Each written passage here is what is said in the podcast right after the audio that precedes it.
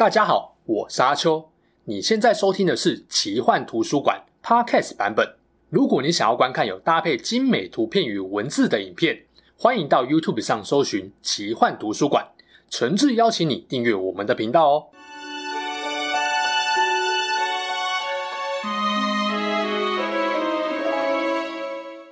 Hello，大家好，我是阿秋，来聊聊神秘奇幻的主题故事。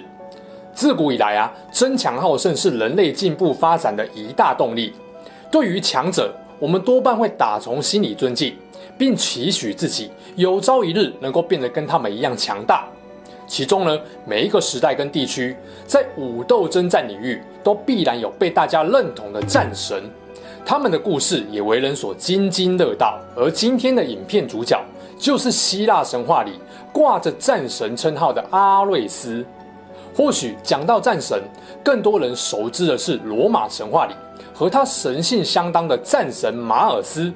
毕竟，火星的名字跟英文中三月 March 的起源就是来自于马尔斯。不过奇怪的是，希腊神话里的阿瑞斯却没有马尔斯这般广受众人尊敬。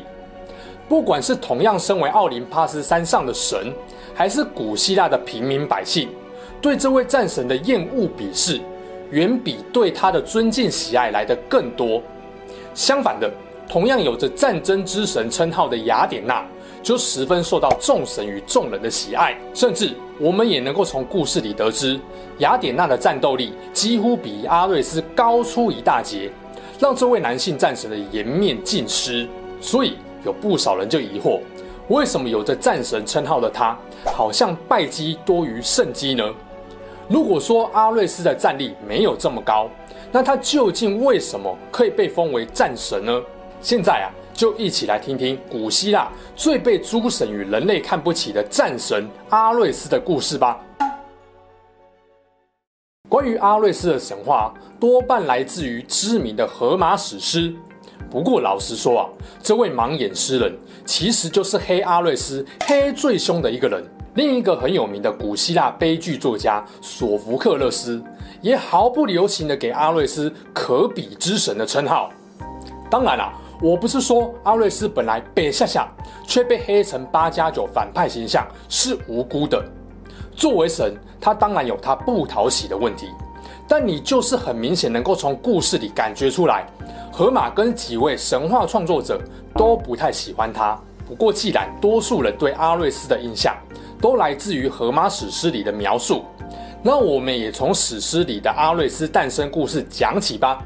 当然，也会掺杂一些知名的神话来源，像是海西奥德的神谱，或是伪阿波罗多洛斯书库等等。进入正题，阿瑞斯是宙斯跟赫拉的儿子，长得相貌堂堂，身材魁梧，擅长驾马车，执长矛，一看就知道是个运动型的健将。这种人啊，只要不要太无脑，通常都很有魅力，深受大家敬爱。但很快的，宙斯夫妻就发现这个猛男儿子好像有躁郁症啊，脾气很差，性格凶残好斗。明明是小口角，但只要阿瑞斯在场，通常都会演变成聚众斗殴的火爆场面。渐渐的，不止人类跟其他的神。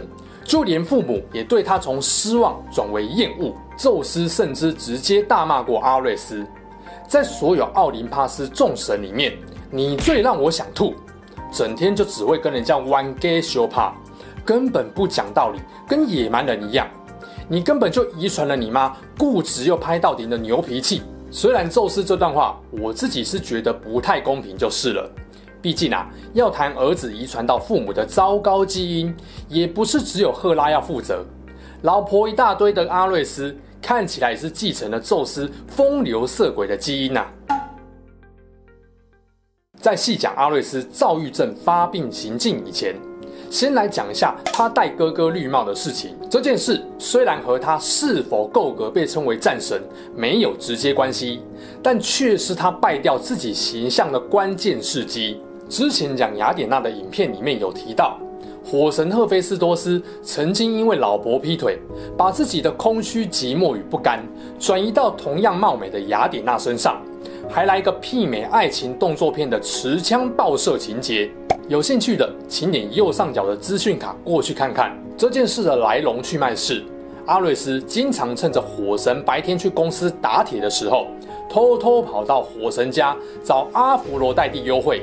几次下来，食髓知味，次数越来越频繁。最后，太阳神海利欧斯看不下去，偷偷向火神告发了这两个人的奸情，这让火神气到决定亲自抓奸。锻造技巧无人可敌的火神，打造了一副肉眼看不见但网线极度牢固的铁网，安放在卧室的床面。等到阿瑞斯又趁他不在去找自己老婆滚床时，铁网就像机关一样收束起来，牢牢把这对奸夫淫妇网住，令他们动弹不得。等候多时的火神也在这时候冲出来，并在群主发讯息。叫众神都过来看好戏，女神们因为害羞又觉得恶心，都没有去现场，反而是众男神听到火神老司机要发车，都抢着上车。看到阿瑞斯被抓奸在床，大家纷纷大声耻笑。不过很快的，男神们都明白了，如果自己是阿瑞斯，大概也会做出一样的事情，所以并没有给阿瑞斯惩罚。后来也在海神的调解下。让火神放了战神跟美神，但我必须补充一下，这件事情没有这么单纯。原因是阿芙罗黛蒂是被迫嫁给火神的。这位美神据说拥有古希腊最完美的身材与容貌，引来众多男神的追求。其中一位没有错，就是风流成性的神王宙斯。但是阿芙罗黛蒂跟阿瑞斯早就互有好感，这早就不是秘密。所以，宙斯一气之下就把他许配给又丑又瘸的火神赫菲斯托斯。这个场景如果转移到现代，你就知道宙斯这个老爸有多恶心了。无视儿子的幸福，居然找机会跑去跟儿子的女儿告白。我如果是阿瑞斯，肯定直接去找老爸算账。从小敬爱到大的老爸，居然想吃自己的女友。这个比朋友妻不可戏还严重啊！要是我啊，就直接断绝父子关系，直接跟女友从奥林帕斯山搬出去了。能让奥林帕斯山上最美丽的女神爱上，我觉得阿瑞斯已经是人生胜利组。当不当战神，好像也没有这么重要了。不过啊，毕竟他挂名战神，不介绍他的战力是说不过去的。荷马的《伊里亚德》史诗说，阿瑞斯是个百战不厌的战士，肝火旺盛，尚武好斗，常常不分青红皂白就出手伤人，引发过不少纷争。不过阿瑞斯啊，威严感一流，身手敏捷，身材魁梧，久战不倦，在战场上颇能发挥自己的武勇精神与战斗力。也因为这样，宙斯要他司掌战争，成了奥林帕斯山上的战神。但宙斯也知道阿瑞斯的问题，他太冲了，一言不合就想要教对方怎么做人，平时也不太喜欢动脑，恐怕只会让世上的战争纷扰变得更多更复杂。所以也拜托雅典娜来帮忙一起管战争这一块。如果把这两位拿来一比，你会发现阿瑞斯给人的感觉比较像是原本这个位置的负责人留职停薪的。因为缺人，所以勉强约聘了一位能力看起来还不差，但性格可能有一点问题的人来补缺。姑且先不论两人的实力高下怎么样，沉稳又理性的雅典娜怎么看都比较像是真正的战争之神啊！真要论两位战神的战力，不好意思哦，那雅典娜是直接海放阿瑞斯的。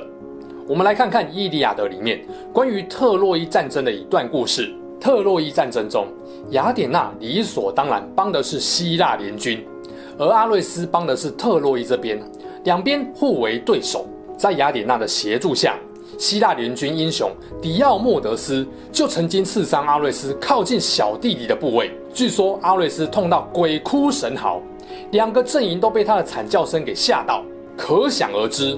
阿瑞斯一定对雅典娜记恨在心头。后来总算找到能够暗算雅典娜的机会，阿瑞斯一枪刺过去，结果被雅典娜的神盾挡住。接着，雅典娜捡起一块大石头，一发就把阿瑞斯砸到四肢瘫软，倒地不起。雅典娜还直接呛他：“也不照照镜子看你的斤两有多重，敢来挑战我，不自量力！告诉你啊，你妈因为你背弃希腊联军，跑去帮高傲的特洛伊人，气到诅咒你倒大霉。我呢，就是替你妈实现这个诅咒，帮她教训你这个不成才的儿子。阿瑞斯后来心有不甘，跑去跟宙斯哭哭说雅典娜不讲武德，结果直接被宙斯酸说，连女生都打不赢，还敢来讨拍，真的是下西下井。这不是唯一一件雅典娜击败阿瑞斯的事迹，其他的我就不多提了。老样子，这边也帮阿瑞斯护航一下。输给雅典娜，严格来说并不丢脸。你要知道哦，雅典娜是连宙斯都不敢轻易招惹的完美女神。如果认真问，奥林帕斯山上的诸神，谁有把握一定可以击败雅典娜的？应该是没有任何一个神敢挂保证。只是呢，接下来要讲的两件事，就有点难帮阿瑞斯继续护航了。以力气大闻名的半神英雄海克力士，曾经跟阿瑞斯一个儿子库克诺斯战斗过，结果是海克力士用长矛直接刺穿了库克诺斯的脖子。阿瑞斯听闻后怒不可遏，准备帮儿子报仇。这个时候，雅典娜突然出现，要求阿瑞斯克制自己的愤怒情绪，因为这场战斗他儿子有错在先。本来就跟雅典娜有仇的阿瑞斯，当然一秒回绝，并用长矛刺向海克力士，结果在雅典娜的协助下刺偏了，还反被海克力士找到破绽，一击刺伤大腿，退场休息。虽然海克力士得到雅典娜的帮助，很难说是阿瑞斯完败，但又不是没有吃过雅典娜的亏，他还是被愤怒冲昏了头，失控攻击对手。这很明显就表现出阿瑞斯看不清当下争斗的局势，容易被情绪左右的弱点。阿瑞斯另一次知名的败绩是发生在巨人族跟奥林帕斯神争夺世界主导权的巨人之战中，其中有一段是正式开战前，两个九岁大的巨人屁孩放话说要灭掉奥林帕斯山上的诸神，而且一个说要强娶阿提密斯。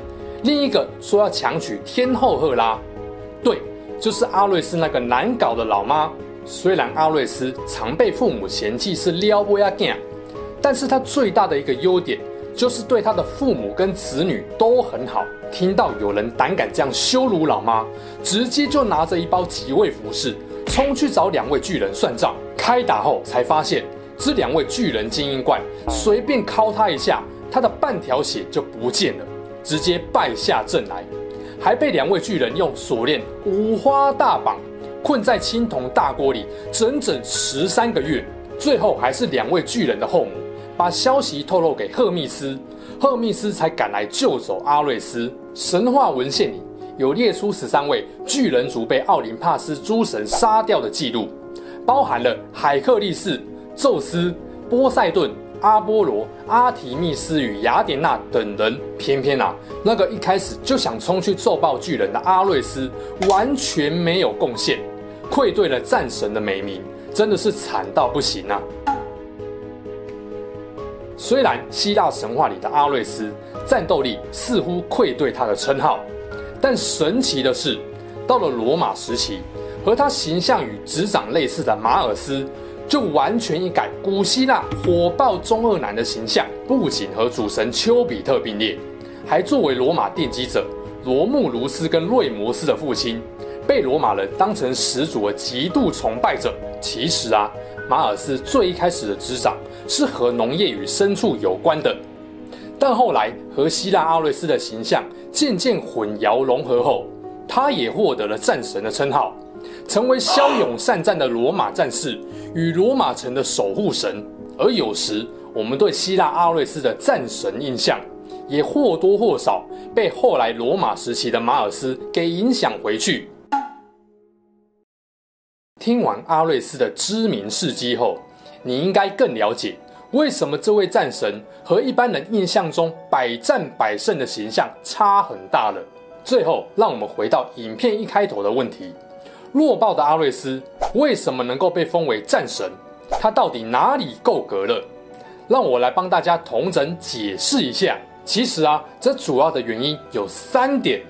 第一点，你要知道，战神指的是战争之神，在现代惯用的逻辑中，代表的是战争中最厉害的角色。但其实神话里这类的称号多半是一种执掌，代表神主要负责管理的项目，也可以说是神在某方面特别突出的人格能力具体化。也就是说，称号是一种突出代表性，但不一定是最强的第一名。就像智慧女神雅典娜，你说雅典娜是全希腊最聪明睿智的天神吗？当然不一定。而阿瑞斯的性格很直观地跟暴力动乱做结合，会被认为能够司掌跟代表战争，也就不意外了。第二点，古希腊的神普遍有多种执掌与神性。例如说，雅典娜就身兼智慧、战争、公益、法庭、仲裁等职责，而这些执掌通常有优先性。举个例子给大家听：如果说 A 神在甲领域是第一名，在乙领域是第二名，但乙领域的第一名 B 神因为太优秀了，已经承揽了丙丁戊领域的管理职，那乙领域的管理职自然会优先考虑顺位排第二的 A 神。除非你想要累死 B 神阿瑞斯，虽然在神话里被黑到跟脑冲的八加九没两样，但是他的战斗力还算得上是前段班的。在诸神各自有最优先执掌的领域下，把阿瑞斯丢到他最适合也唯一能够胜任的战争职务，是合理的安排。虽然宙斯后来也有一点后悔，硬是多拉雅典娜来帮忙分摊阿瑞斯的业务。讲分摊是比较好听的，实际上就是不放心阿瑞斯，要找个更优秀的人来盯着他。第三点是比较理性的解释，大家听听看。阿瑞斯跟雅典娜虽然都是战争之神，但性质不太一样。